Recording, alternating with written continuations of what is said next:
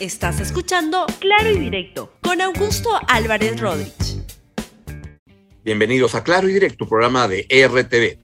El día de hoy quiero hablar sobre los nombramientos que están ocurriendo en el gobierno y de qué manera estos no se están dirigiendo a conseguir gente capaz, sino gente muy mediocre vinculada a las líneas políticas de la gente en el gobierno, entre Castillo, Cerrón, ahí va las cosas. Y dentro de eso quiero destacar una corriente que he visto en las redes esta mañana, que es la importancia de designar mujeres en el directorio del Banco Central de Reserva. Voy a ir a eso. Y empiezo justamente con el Banco Central. ¿Qué es lo que estamos viendo en el Banco Central? Es que ya pasó, ya pasaron 45 días del inicio del gobierno y es un gobierno que la verdad en materia económica no proyecta confianza. Los mercados están muy intranquilos y no se ve una perspectiva de que las cosas vayan a mejorar. No solo los mercados, no solo en la parte de la inversión privada, que ve en este gobierno señales tan erróneas para dar tranquilidad, para dar un clima de confianza, sino en la población.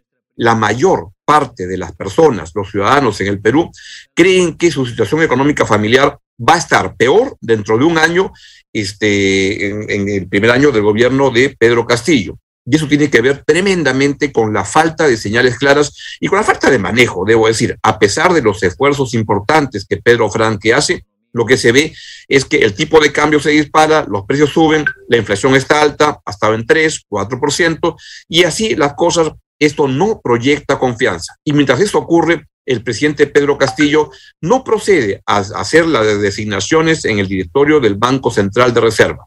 Me explico, una, una recordación de eso. Cuando era este presidente, todavía no había sido este, ya oficializado como presidente Pedro Castillo dijo que le estaba ofreciendo, y lo hizo en un balconazo en la Plaza 2 de Mayo, él a, que, a Julio Velarde que continuara al frente de la presidencia del Banco Central de Reserva. Eso no ha, no ha ocurrido, este, no se ha concretado. Luego, ya cuando ya era este, este eh, presidente ya en ejercicio, lo volvió a reiterar y tuvo una reunión con el presidente del Banco Central de, Reserva, ahí están viendo la, fotografía, donde implicaba que eso iba a suceder. Julio Velarde, como ha hecho con todos los últimos tres presidentes antes de eh, Pedro Castillo, le dijo que una condición para eso, y es una condición absolutamente pertinente, es que cuente con un directorio donde pudiera tener una mayoría de gente que compartiera su punto de vista de cómo manejar la política monetaria en el país. Y eso se ha cumplido. ¿Cómo se designa el director del Banco Central? Es, es un directorio que tiene siete miembros. El presidente es propuesto por el Ejecutivo y ratificado por el Congreso. Y el gobierno, el Ejecutivo, nombra tres personas directamente y el Congreso elige a tres personas y nombra a esos integrantes. Así se compone el directorio del Banco Central de Reserva. Y debo decir algo que es muy reconocido en todos lados, es que el Banco Central de Reserva ha tenido un desempeño tremendamente positivo para el país, aplicando sensatez, este, y teniendo un manejo muy, muy, muy, muy potente para poder darle una, una, una, una mirada y una, una acción de política económica, especialmente en la parte monetaria, tan valiosa y que nos ha permitido una estabilidad económica, macroeconómica, que no se había presentado en el Perú este, en mucho tiempo. Eso ha sido obra de un equipo profesional que trabaja en el Banco Central que es un equipo este, tremendamente valioso y una presidencia que ha sido capaz y una gerencia que ha sido capaz de darle rumbo a eso. ¿Qué ocurre ahora? Es que ya pasaron 45 días y en el gobierno no pasa nada. ¿Y saben por qué no pasa nada? Es porque están en una tremenda negociación donde escucho un montón de nombres que tienen que ver, primero, con gente política, que viene de los partidos políticos. No quiero entrar a nombres, pero hay gente, la verdad, que este, serán muy, muy, muy simpáticos, muy buena gente, muy divertidos pero que son representantes de partidos políticos y no debe haber politiquería en el Banco Central. Así como se ha criticado que los señores Rey y, Klimper este, estuvieran en el, directorio del Banco Central, también debe criticarse en la, misma, en la misma dirección que ahora se pretenda poner gente que está vinculada a los partidos políticos. Hay que evitar eso, hay que nombrar gente capaz y lo que debe este, el presidente de la República darse cuenta que los últimos tres presidentes de la República que han, habido cuando empezaron su gobierno, un lustro político, designaron o le ofrecieron a Julio Velarde como una medida de dar la señal de por dónde debe transitar la, economía. El gobierno de Pedro Castillo es el que más desconfianza produce a los agentes económicos en los últimos 30 años en el Perú. Y entonces él debería ser el más urgido de nombrar a, alguien como Julio Velarde. Nadie es irreemplazable, pero ese rollo de que nadie es irreemplazable lo vienen diciendo desde la campaña electoral. Por ejemplo, Verónica Mendoza, que de economía, la verdad que no entiende absolutamente nada, y lo que quieren es darle un giro a la, a la política económica, al manejo de la economía en el país, y creen que capturando el Banco Central con politiqueros van a avanzar en esa dirección. Se requiere, por tanto, gente capaz, gente muy técnica. Y junto con eso, algo que debe cambiar, y es una corriente que he visto en las redes, es importante que ya hayan este, miembros del directorio que sean mujeres. Hay alguna razón extraña por la que se considera que es un espacio donde no deben haber mujeres. Eso es un grave error. He visto corrientes en las redes que apuntan en esa dirección de la ministra, la ministra Nuria Esparche, la ministra Verónica Zavala, Leoní Roca, gente que está haciendo esa campaña y yo la verdad que me sumo con mucho entusiasmo a pedir y a exigir mujeres en el directorio del Banco Central y sobre todo profesionales capaces, mujeres y hombres. Así que ojalá se avance en esa dirección. ¿Qué está ocurriendo en general con los nombramientos en el gobierno? Lo que está ocurriendo es un problema, porque sucede que en vez de buscar gente capaz, están pagando favores políticos, como lo reconoció el que era el canciller del gobierno de Pedro Castillo, el señor Héctor Bejar, que dijo, acá se nombra a la gente por amistad, por quien contribuyó en la campaña, quien dio un automóvil así, así se reparten los cargos del ministerio hasta abajo.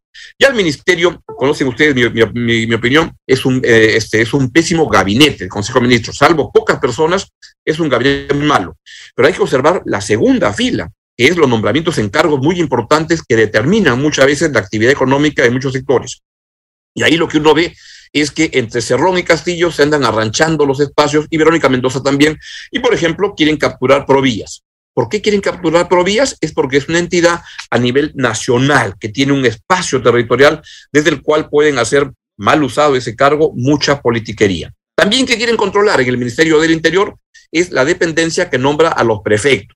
Y lo que quieren es justamente nombrar, eh, hay un prefecto en cada provincia y quieren nombrar personas que tengan un control territorial. ¿Para qué? No para una buena condición con el gobierno, para hacer politiquería, para preparar sus elecciones para el año 2022. Es así como están usando el Estado. Y quiero destacar una versión que me ha llegado que es tremendamente preocupante de una institución que es muy importante para la marcha de la economía y para la defensa de los consumidores, que es Indecopi, donde tengo la versión que están por producir un cambio y este, sacar a la actual presidenta Indecopi, la señora Hanna Pérez de Cuellar, la cual yo tengo las mejores referencias, pero miren, pueden cambiar, cambio de gobierno, traer otra persona así.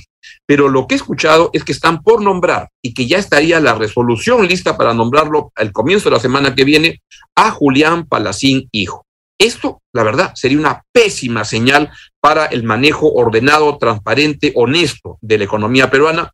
Sería una gran pena que el gobierno siga en estos asuntos.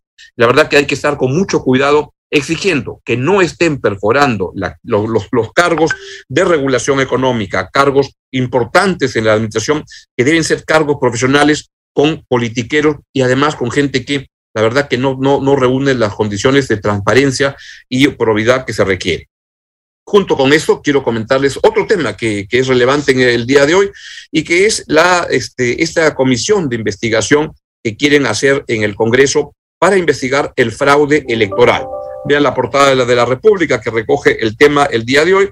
Y es así, están trabajando en esa dirección.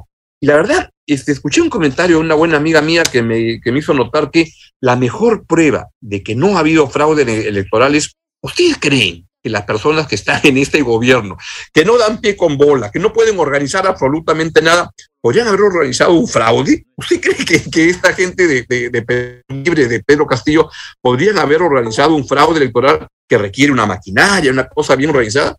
La verdad que esta gente no arma, pero ni una, una, una pichanga de, un sábado por la mañana van a estar haciendo fraude. La verdad que no ha habido ningún fraude. Ese fraude está en la cabeza de algunas personas. El presidente Castillo ganó la elección correctamente y este, seguir en esa onda es simplemente darle espacio para crear condiciones para una vacancia de manera subalterna que hay que contrarrestar. No ha habido fraude, aunque eso siga en la cabeza de algunas personas.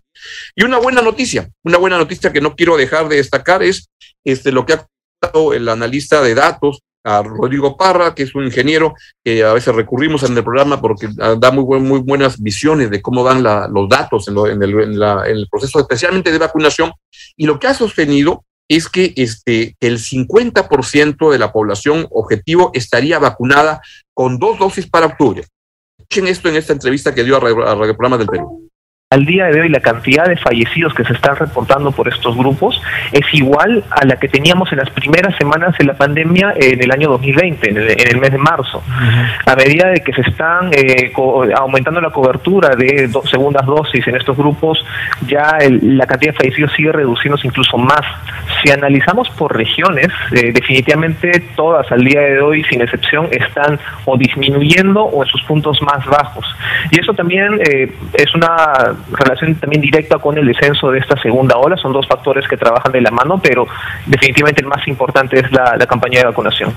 Al ritmo que vamos al día de hoy, que es promediando los últimos siete días, eh, se están aplicando 180 mil dosis cada día en promedio. Esto considerando las vacunatones. Si las vacunatones las retiramos de este cálculo, el promedio baja contundentemente a, casi 100 mil dosis por día. Entonces hay una dependencia directa de las vacunatones. Considerando 180 mil dosis, son más o menos 40 días los que tomaría poder vacunar a la población, al 50% de la población con dos dosis. ¿Y este promedio, perdón, de dosis aplicadas eh, diariamente, cree que es el, el, óptimo? Bueno, eh, para el objetivo de culminar con el 50% de la población para septiembre, definitivamente no. Eh, estaríamos hablando de que estaríamos llegando esta meta en octubre a este ritmo. Eh, todavía quedan días este mes para aumentarlo. Eh, deberíamos estar rondando los 200 o 220 mil dosis para estar alcanzando este objetivo. Esto considerando la población de 28 millones de habitantes desde 12 años, que es la que tiene manejada el MINSA en este momento. Entonces sí deberían estar rondando los 200, 200 mil 220 mil dosis por día. Bien, es una buena noticia y esto responde que en el Ministerio de Salud hay un buen ministro, el, doctor Hernando Ceballos, que además ha mantenido al equipo técnico que venía trabajando con la vacunación y eso se refleja en los resultados. Eso no se refleja en los resultados de otros sectores económicos y, en general de, gobierno, donde cosas no están caminando bien. De paso, la decisión de nombrar al presidente de Indecopi viene de la oficina de la, de la presidencia del Consejo de Ministros, del partido, alguien que está siendo cuestionado, pero por todos lados, ¿no? Porque es un porque es un misógino, porque es una este, persona con tanta simpatía por el terrorismo. Ojo con eso, que Bellido no siga haciendo daño y ya deberían ver si es que lo cambian o el, Congreso lo saca a este señor que es un verdadero peligro para un manejo sensato y transparente de las cosas en el gobierno. Y última noticia, pues el, este Datum ha publicado una encuesta el día de hoy que la verdad no trae buena noticia para el gobierno. Sale, sí, el presidente Castillo con una aprobación de 41%, esa aprobación de 46%, pero ojo con esto, 58% cree que Castillo no es capaz de gobernar, no lo ve como capitado para el cargo. Y peor aún, con respecto al Movadef, 32% cree que tiene mucha presencia en el gobierno y 26% cree que tiene alguna presencia en el, en el, en el gobierno. Yo creo que es cierto. Ojo con eso. Bien, nos vamos y no solo hay que hacer campaña y presión para que se nombre gente capaz en, el, en, los, en los cargos públicos. Está en juego el director del Banco Central y hay que exigir que haya una paridad, que haya mujeres representadas en ese directorio, que sin duda hay mujeres economistas capaces que lo pueden hacer estupendamente bien. Así que hagamos campaña para eso. Nos vemos. Chao, chao.